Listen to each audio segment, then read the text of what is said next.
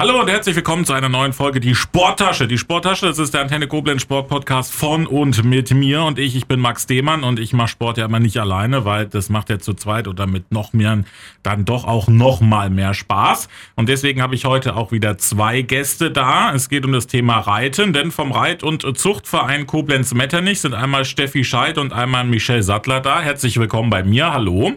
Ja, hallo, schön, dass wir da sein dürfen. Dankeschön. Genau, dann klären wir jetzt erstmal, wer wer ist, damit auch der Zuhörer dann die Stimme zuordnen kann. Also Steffi Scheid ist die zweite Vorsitzende vom Reitverein.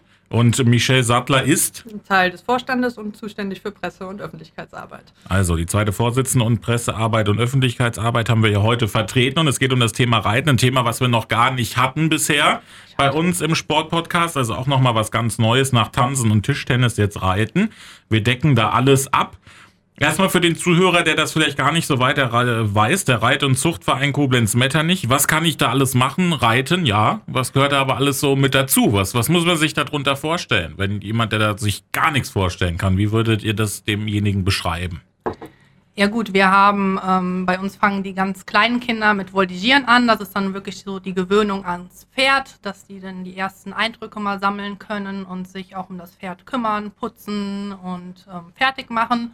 Und dann die etwas älteren Kinder, die reiten dann bei uns im Schulbetrieb und ähm, ja, lernen dann alles von klein auf an. Und dann haben wir natürlich auch die Turnierreiter und Freizeitreiter, die dann ihre eigenen Pferde bei uns stehen haben und dann dementsprechend die versorgen und auch an Turnieren teilnehmen. Ja, also Voltigieren wurde jetzt schon mal genannt, der Begriff, für jemanden, der das auch, der das vielleicht kennt. Was bedeutet das genau? Also was, was beinhaltet Voltigieren? Hm, eigentlich muss man sagen, Turnen auf dem Pferd mhm. und zusammen mit dem Pferd allerdings auch. Das ist dann schon eine Besonderheit, dass man ähm, das Turnen sowohl am Boden und auch in der Theorie auf einem Holzpferd trainiert und dann funktioniert das Ganze später aber auf dem Pferd. Und das ist natürlich dann eine Besonderheit durch die Bewegung etc., das Ganze zusammen zu gestalten. Jetzt habt ihr es gesagt, äh, die Kleinsten sind da auch schon mit dabei. Welche Altersrange habt ihr so bei euch im Verein? Von welchem Alter, wann geht's los? Bis, äh, also bis Open End oder wie sieht das aus?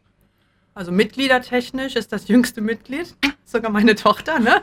Äh, die ist zwei, aber beginnen ähm, mit Voltigieren zwischen ja, fünf und sechs. Mhm. Und das geht dann über ins Reiten ab ja, sieben, acht in etwas. Hängt immer so ein bisschen davon ab, aber früher eigentlich nicht.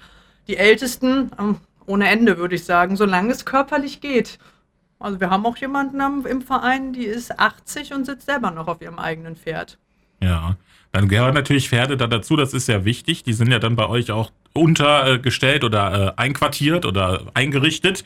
Ähm, wie viel habt ihr, wie viele Pferde sind bei euch? Äh, also wir haben im Moment oben stehen, ich glaube 45. Ja, das variiert mal minimal, aber ja. ähm, den, wenn man es aufteilt, die Lehrpferde, die ähm, dem Reitlehrer gehören mhm. oder dem Pächter, haben, kommen, die kommen glaube ich auf 15 insgesamt mit den Ponys, 14, 15, irgendwie so bin ich mir nicht ganz sicher. Und der Rest sind Privatpferde, die dann auch zusätzlich noch oben stehen und einpensioniert sind oder eingestallt, wie auch ja. immer man das dann nennen möchte. Und wie viele Mitglieder habt ihr im Verein?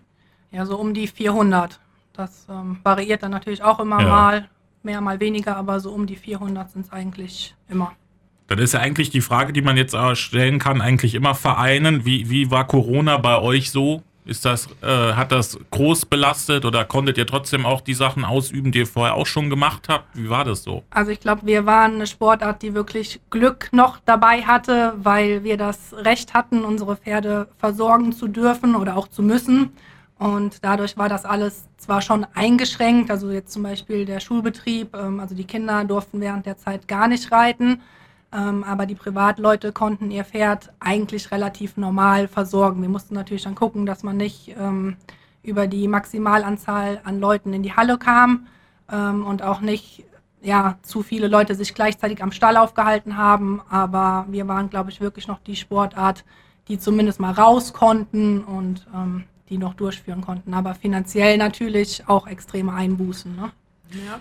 Darf ich eine Ergänzung dazu machen? Ja, bitte, bitte. Vielleicht die Besonderheit auch, dass wir ähm, eine Reitschule haben mhm. und einen Reitverein. Also das ist ein ja. bisschen ein interessantes Konstrukt, aber das, ich weiß nicht, ob das vielleicht in anderen Sportarten auch so ist, aber die Anlage gehört dem ähm, Verein mhm. und alles, was da so zur Verfügung gestellt wird, aber dennoch ist dort ein Reitlehrer, der einen Betrieb führt und ja. ähm, die Pferde durften zwar, oder wir Sportler hatten das Glück, ähm, was Steffi gerade sagte, dass wir raus konnten und unsere Pferde bewegen durften und mussten. Also es ist ja auch eine Verantwortung dem Tier gegenüber.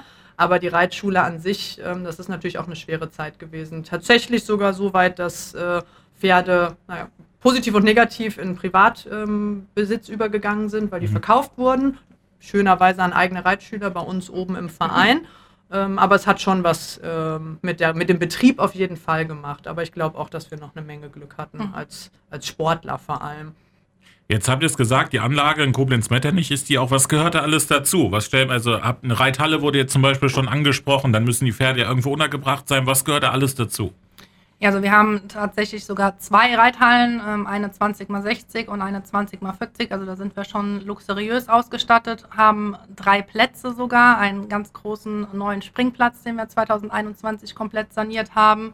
Dann ähm, noch ein Abreiteplatz und auch ein großes Dressurviereck mit Blick wirklich Richtung Koblenzer Innenstadt. Ähm, ja, und dann gehört natürlich äh, die ganzen Stallungen dazu mit 60 Boxen, glaube ich, insgesamt haben wir. Und ähm, ja, noch ein Reiterstübchen vorne, da ist auch eine Pizzeria drin. Ja, das gehört alles so dazu. Ja, plus Paddocks, Wiesen, ähm, da gehören auch noch einiges dazu, dass die Pferde dann eben noch außerhalb ihrer Stallungen frische Luft schnappen können und ihr geliebtes Gras zu sich nehmen können im Sommer. Also, da gehört auch ein, also nicht alles vereinseigen, aber in dem Konstrukt sind auf jeden Fall auch noch äh, unterschiedliche ja, Ländereien quasi sind, die noch dazugehören. Mhm. Also ein großes Areal. Jetzt äh, hast du es gerade angesprochen. Äh, wie, wie ist das eigentlich mit? Du hast gesagt, im Sommer können die da ihr Gras zu sich nehmen. Wie ist das denn eigentlich bei Pferden? Sind die immer draußen oder gibt es da auch Temperaturen, wo die sagen, äh, so unter 10 Grad kommen wir jetzt auch ungern raus? Wie ist das? Wie ist das so? Mhm. Oder sind die das ganze Jahr über draußen? Was muss man sich da vorstellen? Ähm, es hängt tatsächlich, also das ist wieder die super Sache, das kommt drauf an. Nein, es gibt unterschiedliche Haltungsformen. Das ja. ist ähm, bei Pferden schon so. Bei uns oben, wir haben Boxenhaltung ähm, und die Möglichkeit mit Paddocks und Wiesen ähm, zwischenzeitlich stundenweise rauszustellen, mhm. die Pferde. Die haben große lichtdurchflutete Boxen, die sind gut belüftet etc., aber grundsätzlich stehen die Pferde drinnen. Mhm. Ähm, es gibt aber auch äh, andere Haltungsformen mit 24 Stunden draußen ähm, oder Teil draußen. Also da gibt es wirklich, das ist schon ein bisschen eine Philosophiefrage. Mhm. Bei uns oben ähm, sind es überwiegend Boxenhaltung plus die Möglichkeit, dass die Pferde regelmäßig rauskommen und auf die Wiese und Paddock draußen dann das Ganze genießen. Jetzt war das Voltigieren angesprochen, dann geht es zum Springreiten. Dressurreiten gibt es da auch noch. Das sind so, sagen wir mal, so drei dieser Unterarten vom Reiten, die es da gibt. Was gibt es da noch so? Was gehört da noch so dazu? Habe ich irgendwas vergessen? Geländereiten wahrscheinlich habe ich noch vergessen zum Beispiel. Ne? Ja, der Freizeitsport, äh, also ohne den Turniergedanken mhm. oder ohne den Wettkampfgedanken. Das kann dann von allem ein bisschen sein, ja. würde ich sagen, oder? Genau, ja. Wie ist das so aufgeteilt dann bei euch im Verein? Wie viele Leute machen das wirklich dann passiv oder professioneller und welche, wie viele machen das dann nur so eher als Freizeitaktivität? Also ich glaube, wir Turnierreiter sind auch, wenn man jetzt die Zahl der Mitglieder mhm. ansieht, natürlich schon äh, die Minderheit ähm, und haben auch mehr so den Fokus im Moment eigentlich, dass die Springreiter ein bisschen ähm, dominieren und die Dressurreiter dann ja ein paar weniger sind. Ähm, aber trotzdem sind wir Turnierreiter ja keine Profis in dem mhm. Sinne. Ne? Also wir machen das ja auch hobbymäßig und fahren dann halt ja im Jahr auf ein paar Turniere, um uns da wettkampflich dann zu messen. Und dieses Jahr gibt es aber auch ein Turnier bei euch? Ja, drei sogar. Drei Stück? Mhm. Welche, also vielleicht auch datumstechnisch, wann geht es da jetzt los? Wir haben jetzt äh, Ende Februar, wird ja dann bald losgehen. Genau, wir haben jetzt 17. bis 19. März unser Dressurturnier in der mhm. Und dann geht es im Mai weiter, 13. 14. Mai mit dem Verbandsjugendturnier. Das ist dann wirklich nur für die Jugend ausgerichtet, die hier so in der Region reitet. Und dann unser Highlight dieses Jahr ist dann vom 2. bis 4. Juni ähm, das große Springturnier draußen mit dem großen Preis von Rheinland-Pfalz. Und dann haben wir im weiteren Verlauf noch an Frohen Leichtern ein Voltigierturnier. Und ähm, dann am 1. November noch unseren Reitertag, auch für die Nachwuchsreiter dann. Also alles äh, dabei. Dann äh, können wir nochmal so ein bisschen diesen Schritt zurück machen. Ihr habt es gesagt, wann es alterstechnisch so losgeht. Habt ihr vielleicht auch durch Corona, wo wir auch drüber gesprochen haben, gemerkt, dass es vielleicht ein bisschen mehr Zulauf gab, weil es halt jetzt auch so ein Sport ist, den man halt während Corona besser machen konnte als jetzt Vereinssport? Oder wie war das so bei euch? Gibt es da eine Nachfrage, der jetzt eher, also Nachfragerückgang oder doch mehr Leute, die das jetzt machen wollen, weil man es ja auch alleine dann machen kann, wenn man es irgendwann dann halt auch kann, das Reiten? Ja gut, während Corona wirklich, wo es so ganz schlimm war, durften die Reitschüler, wie wir schon gesagt Mhm. hatten, gar nicht reiten. Ähm, aber ich glaube schon, dass sich das, also weil das ist ja immer so rotierend. Also die Mhm. Leute, die anfangen zu reiten, reiten ja nicht immer weiter, sondern die manchen reiten dann zwei, drei Jahre und dann merken so, okay, ist doch nicht das für mich. Oder auch Ja. gerade die Mädchen, wenn die mal in die Pubertät kommen und die ersten Freunde dann dazukommen, dann ähm, merkt man doch, dass das Reiten viel zeitintensiver ist, wie eigentlich gedacht. Ähm, da kamen, glaube ich, schon große Wartelisten auch, ne? Also weil halt die Nachfrage trotzdem immer Mhm. da war, auch während Corona, aber es ja nichts weiter ging, ne? Und keiner Ja. neu aufgenommen werden konnte. Und ja. Ich glaube, was sich ein bisschen gewandelt hat, also bei uns ist es wirklich so gewesen, dass der ein oder andere sich ein Pferd zugelegt hat. Also Mhm. in Privateigentum tatsächlich.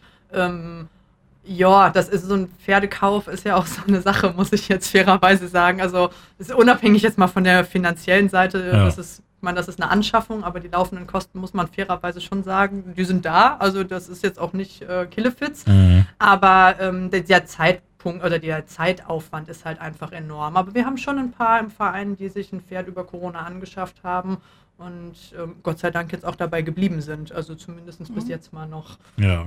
Und wie ist so das Allgemeine vielleicht, wenn man jetzt mal ein paar mehr Jahre noch mit dazu nimmt, jetzt nicht nur die Corona-Zeit, wie hat sich das reittechnisch verändert? Ist da die Nachfrage, machen das junge Leute heutzutage noch? Weil die hängen ja jetzt meist irgendwie heutzutage, sagt man so zumindest klischeehaft, irgendwie mehr zu Hause rum und daddeln oder machen irgendwas. Ist das, wie ist es, wie ist da eure Erfahrungswerte? Okay, also ich würde sagen, äh, dadurch, dass das am Anfang in den jüngeren Jahren meistens sind das ja Mädels, das ist Mhm. einfach so. Die Jungs kommen häufig erst später in den Reitsport und meistens dann schneller gut. Das Mhm. ist oft so. Die machen das Ganze irgendwie ein bisschen anders. Ähm, ich glaube, dass das stabil geblieben Mhm. ist. Der Reitsport profitiert, was das angeht, einfach von diesem Mädchentraum. Ja. Pferde. wenn die denken und Ja, einfach. Bibi äh, und Tina vielleicht ja. sogar, ich weiß es nicht. Ich glaube, das, das funktioniert schon ganz gut. Und ob es jetzt ein Einhorn oder ein kleines Pony ist, das zieht beides, glaube ich, ganz gut. Ähm, Und dann ab- kommt halt wirklich irgendwann ab der Pubertät dieser ja, Schneideweg. Ne? Bleibt man dabei oder geht man weg? Aber das denke ich ist in anderen Sportarten wahrscheinlich ähnlich. Ich glaube, was beim Reiten eine Besonderheit ist, ist, wenn man es wirklich, ich sag mal, professionell oder Wettsport, also Wettkampf, wie sagt man denn, den Wettkampf auch sucht oder auf Turniere geht, dann wird es irgendwann schwierig, wenn man kein eigenes hat. Das muss man fairerweise schon sagen. Also ähm, es gibt viele Reitschulen, oder nee, es gibt nicht viele Reitschulen, die auch das Turnierreiten mit ihren Pferden anbieten. Das ist ähm, jetzt nicht die Normalität. Ähm, bei uns haben einige Reitschüler das Glück, dass das äh, mal möglich ist. Auch durch Ah. den Reitertag, den wir immer jährlich veranstalten. Genau. Aber ähm, es ist dann doch der Punkt, wo so ein Scheideweg manchmal ist, schafft man wirklich ein eigenes Mhm. an. Ähm, kann man das finanzieren, muss man fairerweise sagen, und kann man die Zeit aufbringen. Es ist dann oft auch irgendwie so ein Familiending. Also wenn dann ein Pferd angeschafft wird, es ist halt doch nicht nur der Tennisschläger und die Verantwortung. Es ist ein Tier. Das, muss, Mhm. das ist irgendwie auch das Besondere an unserem Sport. Ja, was, was würdet ihr denn aber jungen Leuten, die jetzt äh, vielleicht vor der Wahl stehen, äh, ich möchte gern Reiten machen, ja oder nein, was würdet ihr denn mitgeben mit den Ra äh, oder den Raten, das dann ähm, mal, wenigstens mal zu probieren, um dann zu gucken, ob das was ist? Und dann äh, gibt es ja diese Entscheidung dann eh irgendwann später, aber auf jeden Fall mal probieren, oder? Ja, auf jeden Fall. Und es ist ja auch nicht so, dass jeder ähm, wettkampforientiert denkt. Mhm. Ne? Es gibt ja auch viele, die sagen, ne, ich bin mit dem Freizeitmäßigen zufrieden und äh, freue mich auch einmal die Woche dann auf dem Pferd zu sitzen. viele. Ähm, und das auch im Erwachsenenalter. Ne? Also wir haben auch abends Erwachsenenstunden, die dann auf Schulpferden reiten. Also das ist alles. Und auch auf ganz unterschiedlichem Niveau. Also ob jetzt Wettkampf oder nicht, man kann ja trotz alledem auch Tendenz, also professionelles und also Profis sind wir alle nicht. Das ist natürlich, es gibt das ja schließlich auch als Berufsstand, das ganze Reiten. Mhm. Aber ähm, auch da gibt es unterschiedliche, ja, ein unterschiedliches Niveau, wer wie gut reitet und wer Spaß dran hat. Also nicht jeder hat ja auch Spaß, sich zu messen auf dem Wettkampfniveau. Äh. Und wie ist da, gibt wahrscheinlich eine Homepage dann auch von euch, wo man dann mehr äh, erfährt, wann, wann kommen die Leute dann auch einfach so vorbei, wenn sie Lust oder Zeit haben? Oder gibt es da verschiedene Blöcke, wann man kommen kann? Wie ist das so? Also es ist komplett über die Reitschule geregelt. Mhm. Das, da sind wir, das ist dann wieder dieses Konstrukt, was ganz interessant ist, Verein und Reitschule, der Betrieb, das läuft ähm, über die Reitschule Köhlemanns. Die, es gibt ganz, das ist ganz fest geregelt, muss okay. ich sagen. Also Ja. es gibt äh, feste Stunden jede Woche, das ist immer der gleiche Rhythmus, ähm, wo man angemeldet ist, wo man ähm, entsprechend seines Könnens auch einsortiert wird, sage ich jetzt Mhm. mal. Ähm, haben wir am Anfang auch gar nicht gesagt, man beginnt ja eigentlich an der Longe. Also wenn man das so mal probiert, dann wird man da ja auch rangeführt und äh, muss erst mal gucken. Weiß ich nicht, wie beim Schwimmen, man springt ja auch nicht direkt ins Nichtschwimmerbecken und äh, geht erstmal unter. Da muss man ja in Ruhe rangeführt werden. Und ähm, nee, das ist ganz fest geregelt. Jede Woche läuft eigentlich, was die Trainingszeiten Mhm. angeht, gleich ab.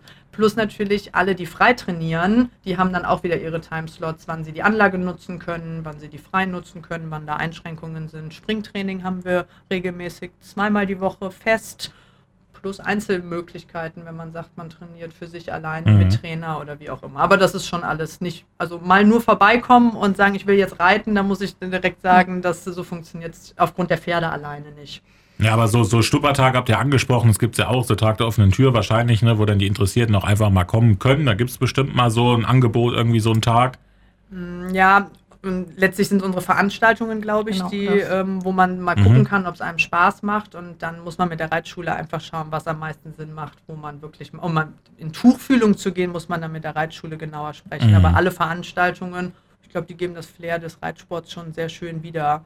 Und auch jetzt bei so schönem Wetter, bei uns kann man auch schön spazieren gehen, da kann man ja auch einfach mal gucken und wenn draußen jemand reitet, dann nochmal zugucken. Also das ist jetzt nicht so, dass unsere Türen verschlossen so, sind mega. und ähm, na, also wenn man da Interesse hat, kann man ruhig einfach mal gucken. Auch die Trainingszeiten, das ist alles offen. Mhm. Also man kann eigentlich, prinzipiell kann man immer oben vorbeikommen. Also Also, man kann sich Fall. nur, man kann nicht nur kommen und sagen, jetzt will ich reiten. Das wollte ich Genau, damit ja. sagen. Aber Ja. gucken und mal schauen, wie das da abläuft, das geht eigentlich immer. Und äh, tendenziell dann aber eher nachmittags, weil die Trainingszeiten äh, sind eher nachmittags, um mal gucken zu gehen. Für Mhm. die Kinder vor allem. Ja.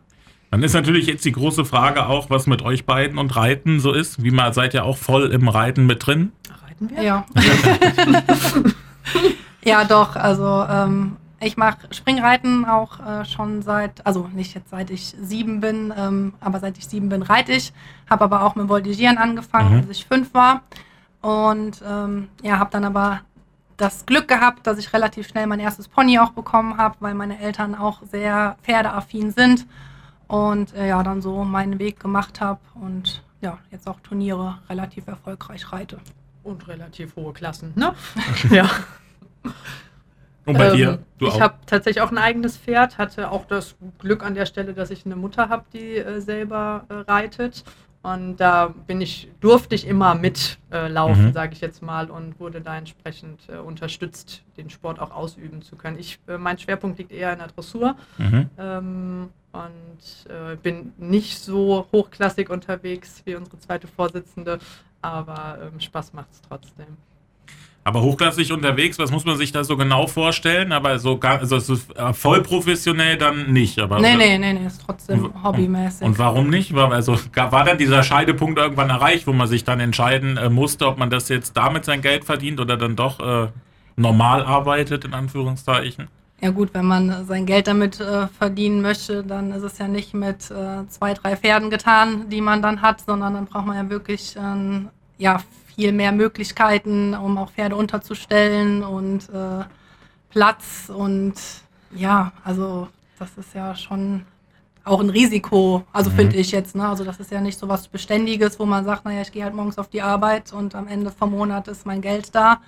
Ähm, ja, und dann war irgendwann der Punkt, wo wir gesagt, also ich wollte es tatsächlich mal machen nach der Schule, ähm, Bereiter machen und dann haben meine Eltern aber gesagt, nee, du lernst was Vernünftiges und da bin ich auch heute wirklich froh drüber, also muss ich ganz ehrlich sagen. Hinter dem Beruf steht natürlich auch noch mal mehr. Also klar gibt es den Bereiter, den Vollbereiter, aber auch der sitzt nicht nur auf dem Pferd. Also Mhm. der Normalfall ist, dass dann, also überwiegend, dass da ein Betrieb hintersteht. Ja gut, oder ich bin angestellter Bereiter irgendwo, um Gottes Willen. Aber auch da gehört deutlich mehr dazu, als äh, zu reiten und von Turnier zu Turnier zu fahren, denke ich. Das ist, Und auch ist so schon auch ein harter regelmäßig Job. Feierabend, ne? also man muss halt morgens fängt man an und dann ist ja nicht, dass man sagt, na abends um fünf bin ich dann fertig, sondern äh, das geht ja dann auch mal bis abends spät und dann Turniere und nee, das äh, Nee. Wie ist das bei unserem Pächter oder unserem Reitlehrer? Ich glaube, es stimmt schon zu sagen, sieben Tage die Woche, sieben bis mal 21 mal 22 Uhr wirklich auch vor Ort. Mhm. Das ist schon so. Und der ist jetzt aktuell nicht mehr aktiv im Turniersport unterwegs. Das kommt ja dann noch dazu. Also der Beruf muss auch wohl überlegt sein. Wie ja. jeder bestimmt, aber ähm, es ist bestimmt auch, ja, ist auch, auch für eine Frau nicht immer einfach, ist auch ein körperlicher Beruf mit Sicherheit. Sollte man sich schon gut überlegen. Ja. Jetzt haben wir es angesprochen, dieser Mädchentraum, der wird wahrscheinlich immer noch äh, so sein. Ihr habt es auch gesagt, die Jungen kommen dann erst so ein bisschen später da dazu. Warum ist das so? Warum ist das vielleicht heute auch noch so ein bisschen behaftet, so dass das eigentlich nur Mädchen machen, was ja auch, wenn man wenn wir wieder bei der bei den professionellen äh, reinschauen, da ist das ja das ist ja pari, ne? Das ist ja also Männer, Frauen sind da äh, gleichermaßen. Warum ist das heutzutage immer noch so behaftet? Das ist echt behaftet? eine gute Frage, die wir uns, glaube ich, auch äh, mehrmals im Jahr stellen, auch gerade wenn man so die Turniere guckt, mhm. äh, wo dann in den höheren Klassen, ich meine, mittlerweile sind es wirklich mehr Frauen auch wie früher, aber früher waren es ja wirklich nur Männer und wenn ich an meine Jugendzeit zurückdenke, wo ich geritten bin auf dem Turnier, da waren es wirklich nur Mädels und auf mhm. einmal, zack, bumm, waren die Jungs dann da, wo man gedacht hat, äh, wie machen die das? Ähm, aber so wirklich die Lösung wir vermuten, dass die Jungs einfach, ähm, wenn sie klein sind, auch anfangen zu reiten, also dass sie von ihren Eltern so ein bisschen ne, mhm. dann zu Hause vielleicht einen Pony haben oder irgendwie sowas. Und dann kommt bei denen das Alter, was ich 10, 11, 12, 13, wo die auch erstmal sagen, oh nee, weil die Freunde dann sagen, oh, Reiten ist doch voll uncool, das ist Mädchensache. Und dann glaube ich mit 17, 18 kommt dann wieder, wir machen's und dann haben die einfach weniger Schiss. Also und die sind glaub, einfach. Und ich glaube, die haben auch keinen Bock auf die ganzen Mädels in einem gewissen Alter. Ja, das, ja. das ist ja irgendwann mal so. Aber ähm, und dann machen die das einfach. Also so. Ja. Ja, wo, wo man dann auch nichts mehr auf die Meinung von den anderen vielleicht dann auch so ein genau. bisschen gibt, ne, wo man dann alt genug ist. Du hast gesagt, deine Tochter ist auch schon Mitglied. Soll die das auch irgendwann dann mal so machen? Oder Wenn sie möchte, so? dann darf sie das gerne machen. Sie muss das nicht tun. Ist man dann diese, diese übermotivierte Eiskunstlaufmutter? Ja. Ich finde, das ist immer so ein, ich finde es immer ganz schrecklich, dieses Bild, aber ich glaube, man neigt, jeder neigt irgendwie ja. wahrscheinlich dazu. Natürlich freue ich mich, wenn so ein Hobby irgendwie ja. übergeht oder ich freue mich jetzt auch, wenn sie Spaß dran hat. Die Steffi hat ja schließlich auch gerade einen Pony für ihren Sohn gekauft, der nur ein halbes Jahr älter ist als meine Tochter. Also, ja. äh, ich glaube schon, dass wir da Freude dran haben, weil es ist auch ein bisschen eine Lebenseinstellung, ja. ein Pferd. Das ist klar, das ist ein Tier, was nicht zu Hause ist. Das ist, glaube ich, schon nochmal was anderes. Aber dieser Reitsport, also den muss man schon leben und oder nicht nur den Sport, sondern dieses Leben mit Pferd, das ist auch ist aufwendig, das macht aber auch viel Freude und das muss die Familie auch irgendwie mittragen. Also es ist immer schwierig, wenn man da Einzelkämpfer ist, glaube ich, und äh, das nicht zusammengestaltet. Und ich glaube, das ist auch so ein bisschen der Gedanke von allen Eltern, die was mit Pferden selber zu tun haben, dass man einfach sagt, die Kinder sind von der Straße runter. Mhm. Also die haben eine Verantwortung für ein Lebewesen. Und ähm, das schon als kleines Kind zu lernen, ist, denke ich, sehr wichtig. Und auch gerade in der heutigen Zeit, wo wirklich viele Kinder, wie wir eben gesagt haben, nur am Datteln sind und so, hier für das Pferd, man muss halt rausgehen. Mhm. Also klar, in anderen Sportarten muss man auch, wenn man zum Tennis fährt, dann dahin trainieren fahren. Aber es ist schon nochmal so eine eigene Gesellschaft irgendwie, ähm, wo man einfach sagt, da ist die Hoffnung groß, dass die schiefe Bahn eigentlich nicht so vor der Tür steht unbedingt. Ja, beim Tennis ist halt so, Freitagnachmittags, wenn man keinen Bock hat, bleibt man dann halt einfach auch mal zu Hause. Ne? Das ja, Pferd, genau. da kann ich nicht einfach sagen, ich komme jetzt zwei Tage nicht mehr, weil das braucht ja Essen, Trinken, alles drumherum. Und jetzt, ihr habt das gesagt, ist so ein bisschen wie so ein Lebensgefühl, Reiten. Und ist es vielleicht deswegen so schwierig, ihr seid voll Experten damit drin, ich bin auf der journalistischen Seite eher, dass Reiten manchmal auch so ein bisschen Kritik behaftet ist, gerade was den Leistungssport betrifft. Wir hatten es jetzt bei den Olympischen Spielen zuletzt wieder beim modernen Fünfkampf. Ist das deswegen, weil vielleicht Außenstehende das gar nicht so richtig verstehen können, was das bedeutet, mit Pferden äh, aufzuwachsen, zu leben, zu arbeiten? Ja gut, der moderne Fünfkampf, also da muss ich auch sagen, das war für mich schon immer unverständlich, warum man Reiten als fünfte Sportart genommen hat, weil die Leute ja noch nicht mal ihre eigenen Pferde ja. da reiten. Ne? Also genau. wenn das jetzt so wäre, dass die ihre eigenen Pferde jeden Tag trainieren und fahren mit denen auf die Olympischen Spiele, sollen sie es machen, das wäre super. Aber so wie es gemacht wurde ähm, und dann auch noch über die Höhen, wo man sagt, da reitet auch ein guter Reiter, der anfängt Turnier zu reiten, nicht direkt mhm. drüber. Und ähm, natürlich gibt es überall schwarze Schafe und äh, sobald man mit einem Lebewesen was zu tun hat, ähm, kommen natürlich hier und da schlimme Bilder auf, ähm, die dann auch die Außenstehenden ja, da gibt es auch nichts zu verstehen, das gibt es auch nicht zu beschönigen. Schon, das gab es ja auch wieder erst im Fernsehen so eine Reportage, ne, wo wir dann auch alle nur vorm Fernseher sitzen und den Kopf schütteln. Das ist eigentlich so schade, weil das ist aber, wie es dann oft so ist, das Mhm. ist eine Momentaufnahme und natürlich wird über sowas äh, deutlich lieber berichtet, als vielleicht dann eine langweilige Reportage über XY-Reiter, der alles total toll und schön Ja. macht. Und das ist auch, ist auch langweilig, das muss man jetzt fairerweise auch dazu sagen. Aber ähm, ja, gibt es nichts zu diskutieren, gehört Mhm. sich nicht und erst recht nicht äh, mit einem Lebewesen. Es gehört sich auch nicht, den Tennisschläger auf dem Platz kaputt zu schlagen, übrigens. Das gehört sich auch Ja. nicht. Aber das tut dem Tennisschläger tut's halt nicht weh. Und Pferde sind nun mal einfach auch abhängig von den Besitzern und von den Haltern. Das ähm, gibt es nicht zu beschönigen, Ja. das stimmt schon. Aber es ist auch, man muss dann auch die Kirche im Dorf lassen. Also mir fallen jetzt auch viele ein, wo, oder die Mehrzahl ein, wo ich Mhm. davon ausgehe, dass alles in Ordnung läuft. Jeder hat eine eigene Einstellung zu gewissen Dingen, das muss man auch sagen. Weiß ich nicht, das ist dann wie mit der Kindererziehung oder mh, ne, da gibt es immer mal Unterschiede. Nicht jeder muss alles gut finden oder alles so machen, wie es einem einer vielleicht empfiehlt. Aber ähm, ordentlicher Umgang ist das A und O mit den Tieren.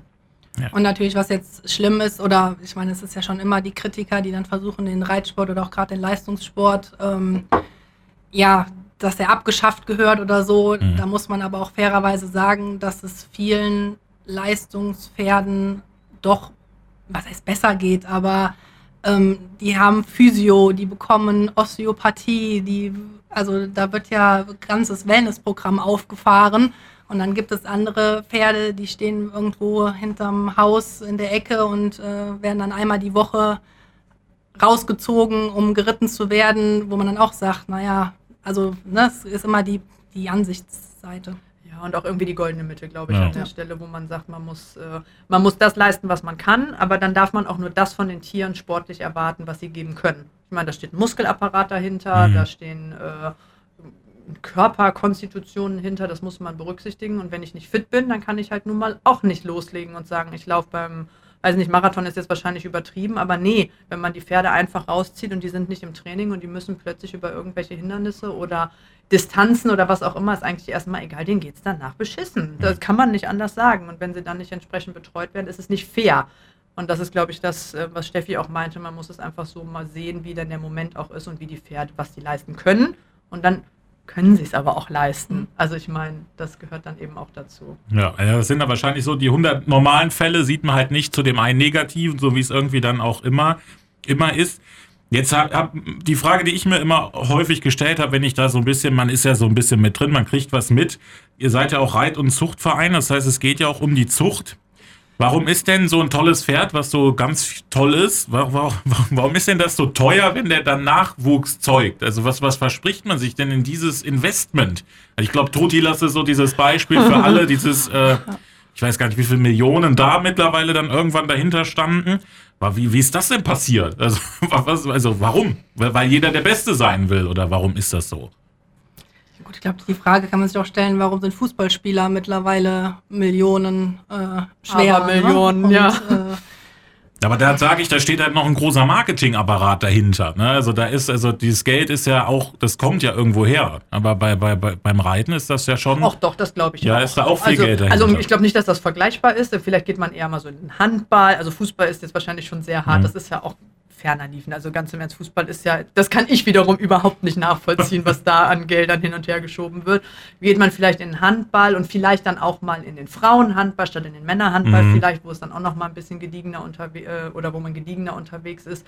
Ich glaube schon, dass es eine Form von Investment ist, das Mhm. schon. Also man darf auch nicht vergessen, äh, wenn die Leute aufs Turnier fahren und vor allem die Profis, also die verdienen natürlich nicht nur damit ihr Geld, sondern hauptsächlich damit Pferde auch weiter zu verkaufen, weil Mhm. sie erfolgreich vorgestellt werden, wachsen ähm, oder wächst der Wert. Das, so funktioniert das Prinzip ja.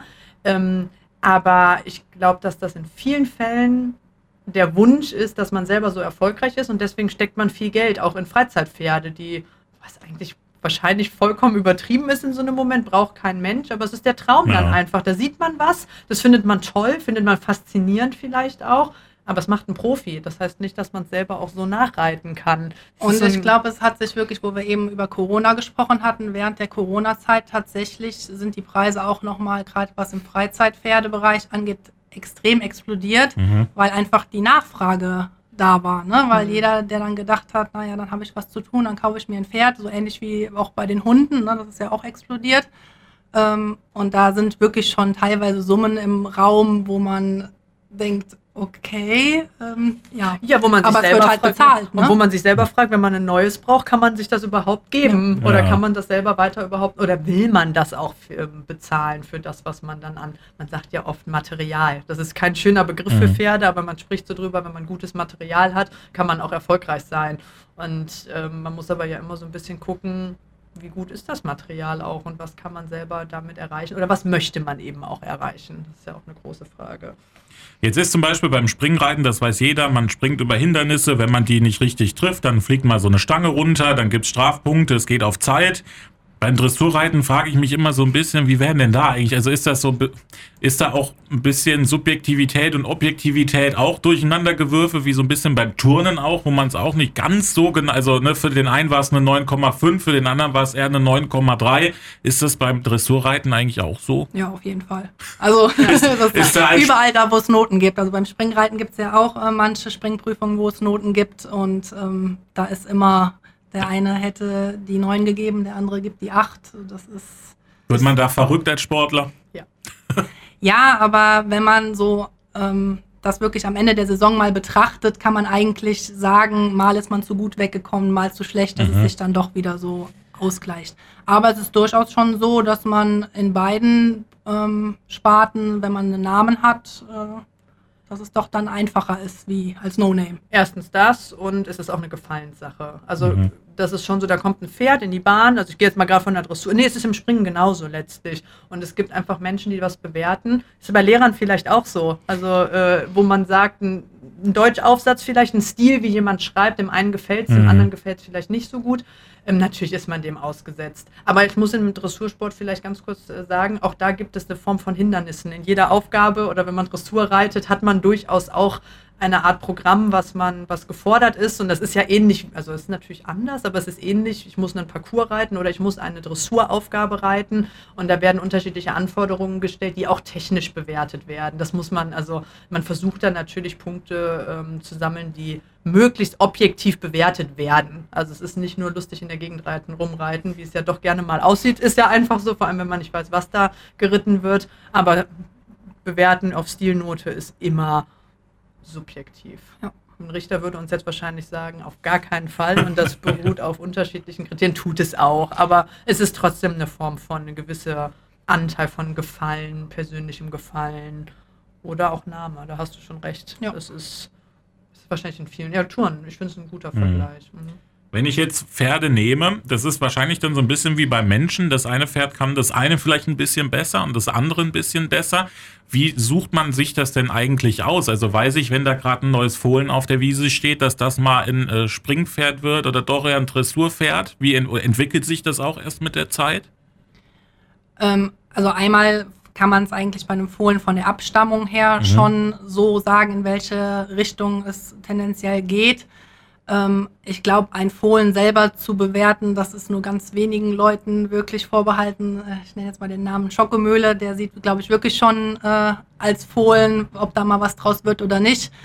Ähm, so unser eins würde ich jetzt sagen, wenn die Pferde so drei, vier sind Mhm. ne, und man die auch mal freispringen lässt, dann erkennt man schon, okay, hat der eine Technik am Sprung oder nicht. Und bei einem Dressurpferd ist es ja eigentlich, sag ich mal, in Anführungszeichen ein bisschen einfacher, weil entweder hat es die Bewegung oder nicht, aber was dann nachher draus wird, ob es diese Bewegung auch unterm Reiter nachher so zeigt ähm, und auch das alles so dann ja abrufen kann, ist dann wieder die andere Frage. Ich glaube, der Charakter ist halt unheimlich schwierig. Ja. Dass, ähm, also Pferde, ähm, nicht jedes Pferd, was Talent hat, kann es nachher auf die PS auf die Straße bringen. Oder ein PS hat so ein Pferd ja nur, aber ähm, das, das ist dann nachher was schlecht. Ich glaube, das kann man nicht bewerten. Das Mhm. hat auch was mit Glück und Pech zu tun. Also und auch, ob es mit dem Reiter zusammen harmoniert. Ne? Also Genau. wenn ich jetzt so an meine Stute denke, die würde für mich wirklich durchs Feuer gehen. Aber ich glaube, wenn die Michelle jetzt versuchen würde, nur auf die aufzusteigen, äh, würde die sagen, äh, nee, du nicht. Ne? Genau. Also das Ja, das ist halt ein Team, was matchen Mhm. muss.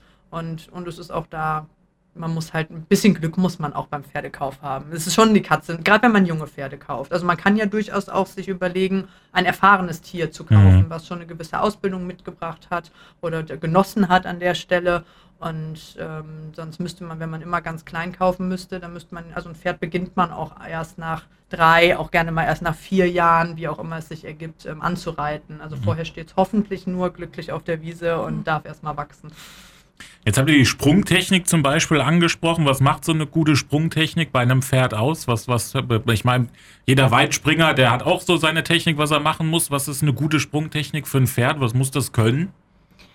Ja, also so, ähm, wir sagen immer die Vorderbeintechnik und mhm. Hinterbeintechnik, also dass das Pferd wirklich ordentlich die Beine überm Sprung vorne wegklappt und hinten dann quasi noch die Kiste aufmacht, sagt man immer so schön. Mhm und auch so ein bisschen über den Rücken springt. Das heißt, dass es nicht wie so eine Badewanne einfach da drüber fliegt, sondern wirklich so ein bisschen den Rücken aufwölbt und ähm, wie so eine Banane eher, kann man sich das vorstellen. Und da kann man dann schon dran erkennen, ähm, ob das Pferd Talent hat oder nicht.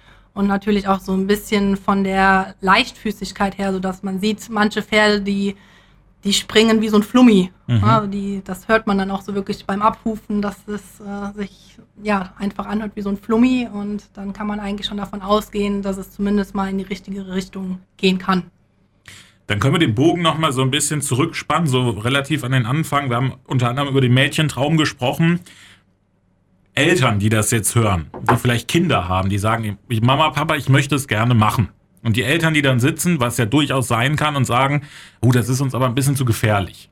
Was würdet ihr denen sagen? Muss man Angst davor haben? Weil ich meine, das gibt es immer wieder, dass man auch mal vom mhm. Pferd runterfällt. Da kann ja auch sonst was passieren. Wenn wir jetzt eine normale Telenovela an den Tag legen, da passiert das einmal im Jahr in einer guten Telenovela. Was würdet ihr den Eltern sagen? Muss man Angst haben davor, um die Kinder, wenn man die zum Reiten schickt? Angst ist grundsätzlich schon mal, äh, also sowohl für denjenigen, der es machen möchte, mhm. als auch Eltern, die es vielleicht beeinflussen, immer schon mal, glaube ich, bei jeder Sportart der falsche Ansatz. Aber gerade beim Pferd auch ja. noch mal extremer, weil das Pferd merkt es ja schon, wenn man Angst hat. Ne? Also mhm. Also die nehmen das schon wahr und jemand, der selbstbewusst dran geht ähm, und auch der Chef dann da ist, äh, ist natürlich besser wie einer, der sagt, oh. Genau. Aber um jetzt auf die Perspektive der Eltern zu gehen, mhm. weil das Mädchen oder der Junge, der wird ja dann wahrscheinlich wollen mhm. in dem Moment. Ähm, also müssen schon fair sein. Das ist mit Sicherheit, kann man sagen, dass das eine Form von Risikosportart ist. Also bestimmt gefährlicher als Hallenhalmer ja, oder, oder, Tennis spielen. Aber ähm, was die Gefahr ist natürlich, dass die mal runterfallen. Dann sprechen wir aber auch von einem Runterplumpsen. Und ja, wir kriegen das mit, dass die Kinder schon mal runterplumpsen. Mhm. Und wenn sie Pech haben, tun sie sich auch mal weh. Ähm, aber meistens stehen die auf, schütteln sich und steigen wieder auf. Das ist das und Gute an den Kindern eigentlich. Genau, ne? die Kinder, ja. Also ja, ne, ja. Die, die fallen ja zu 90 Prozent so, dass es nicht weh tut. Wenn mhm. wir jetzt runterfallen, dann äh, stehen wir auf und denken, oh ja, geht. Und am nächsten Tag äh, merkt man dann schon, dass irgendwie der Rücken ja. oder irgendwas wehtut, was als Kind nicht der Fall ist. Also, also ich glaube, Eltern sollte man nicht sagen, dass es ein oder sollte man unterstützen, wenn die Kinder Interesse dran haben. Aber es ist trotzdem so, dass ähm, ein gewisses Risiko ist dabei. Also das kann man ja. jetzt nicht Deswegen hat, trägt man einen Helm. Das mhm. ist, sind so Sachen. Gewisse Schutzmaßnahmen gehören dazu. Aber ähm, man sollte sich dessen bewusst sein. Ich glaube, ja. das ist das, wo man, weil ein Pferd hat nun mal auch nicht nur drei Kilo, sondern so, selbst ein Pony, weiß nicht, was hat der Victaro bei uns, äh, 300 Kilo. Ist das realistisch? Ja. So ein Großpferd hat auch gerne mal eine halbe Tonne. Und da, man muss halt ordentlich mit den Sachen umgehen. Mhm. Und deswegen wird den Kindern beigebracht, wie man mit den Tieren umzugehen hat, worauf man achten muss, damit eben nichts passiert oder möglichst wenig passiert. Das ist eigentlich, eigentlich auch ein, ein gutes äh, Stichwort. Wie gehe ich denn als, als normaler Mensch an, wie gehe ich einem Pferd entgegen? Also ich meine, es kann ja, irgendwo ist ein Pferd irgendwie entlaufen, das trifft man auf einmal irgendwo. Was, wie gehe ich auf ein Pferd zu, auch wenn ich das vielleicht mal auf einer Koppel treffe und ich gucke mir das an? Was, wie verhalte ich mich einem Pferd gegenüber als jetzt äh, Normalo, der das noch nie gemacht hat. Also auf jeden Fall keine hektischen Bewegungen, also nicht dahin laufen so, ha, Pferdchen, hier bist du und noch Hände und keine Ahnung was wackeln, ähm, dann erschrecken die meisten sich dann doch mal. Mhm. Also einfach sachlich und besonnen und von vorne an den Kopf und dann äh, kann eigentlich nichts großartig passieren. Also Pferde sind ja, also sind Fluchttiere, mhm. das muss man schon mal dazu sagen. Also wenn die sich unwohl fühlen, dann drehen die auf dem Absatz um und sind auch einfach weg. Das ist ihre Art, damit umzugehen, gerade auf einer Wiese. Also ja. und bitte nie einfach auf Wiesen draufgehen oder ähnliches. Das ist auch wichtig. Also wo begegnet man schon mal einem Pferd einfach so? Das muss man, also ähm, ansonsten, ja, besonnen, vorsichtig und irgendwie so ein bisschen aufmerksam sein. Pferde geben viele Signale. Also gespitzte Ohren ist zum Beispiel sowas. Also Mhm. ein Pferd, was gespitzte Ohren hat, ist erstmal fröhlich oder freundlich eingestellt. Meistens, also würde ich jetzt mal Ja. behaupten. Aber ähm, ein bisschen komplexer ist es schon Mhm. mit den Tieren. Also das ist jetzt schwer, so auf den Punkt zu sagen, tu das oder tu jenes. Erstmal ein Pferd, was mir begegnet, ich würde mich erstmal ähm, vorsichtig fernhalten, weil das kann ja auch mal in Panik sein oder ähnliches. Und ansonsten, ähm, Also eigentlich ähnlich wie mit einem Hund. Ja. Also Ja. ja. einen fremden Hund äh, geht man auch nicht, ohne mal vorher zu fragen, ob man ihn streicheln darf. Und äh, man würde auch nicht einen Hund von hinten irgendwie anpacken, weil dann ist ja auch die Gefahr groß, dass er schnell mal zuschnappt, weil er sich einfach Ja. erschrocken hat. Ja. Und so ist es beim Pferd eigentlich ähnlich. Genau, genau. Also kann, man braucht keine Angst, also nötiger Respekt, wie wir es Genau. gerade eben der sowieso schon gesagt haben, aber auch keine Angst. Ich sage immer, alles, was größer ist als ich, finde ich so prinzipiell fragwürdig. Deswegen mag ich auch Giraffen nicht so gerne. Aber ähm, ja, dann äh, haben wir heute viel über das Thema Reiten gesprochen. Ich hoffe, euch beiden hat es auch gefallen hier bei mir. Seid Ja. alles soweit losgeworden, was mit dabei war. Also am, äh, im März geht's los in der Halle, Mhm, Habt genau, ihr gesagt? Das Turnier im März. und dann große Preis gibt's ähm, Im im, Juni. im Juni. Mhm. Genau. Ja. Dann wünschen wir natürlich viel Erfolg da dafür. Ähm, ja, vielleicht kommen wir im Juni auch einfach mal vorbei, schauen uns das mal an von vor Ort. Vielleicht Sehr gerne. äh, Ja, werde ich auch dann. alle anderen sind recht, recht herzlich äh, willkommen und äh, Genau. Gastro gibt es, Würstchen und Getränke, also für alles ist Genau. gesorgt. Ist auch offen. Also einfach mal zum Gucken und sich den Turniersport da vielleicht auch ein bisschen näher äh, zu Gemüte zu führen, ist äh, einfach vorbeikommen. Macht Spaß. Dann äh, vielen Dank, dass ihr da wart. Äh, alle Infos auf der Homepage hatten wir am Anfang ja schon gesagt. Da gibt es noch mehr Infos, was man alles so äh, gerne wissen möchte. Sonst sich einfach mal bei euch melden oder vorbeischauen. Äh, wie, heißt, wie heißen ja die Sporttasche? Was bedeutet eigentlich, was müsst ihr mitnehmen zum Reiten? Sporttasche, Helm und Hose und Stiefel? Oder ist dann so euer Equipment sozusagen? Ne? Genau, Pferd so- ist ja da. Genau, Ja. Pferd, Sattel, Trense ist eigentlich alles so am Stall und äh, ja. Also bei euch gibt's alles. Wenn man mal vorbeigucken möchte, macht das. Vielen Dank, dass ihr da wart, ihr beiden. Und alle Hörer, wie immer, wenn ihr zum Sport geht, die Sporttasche nicht vergessen.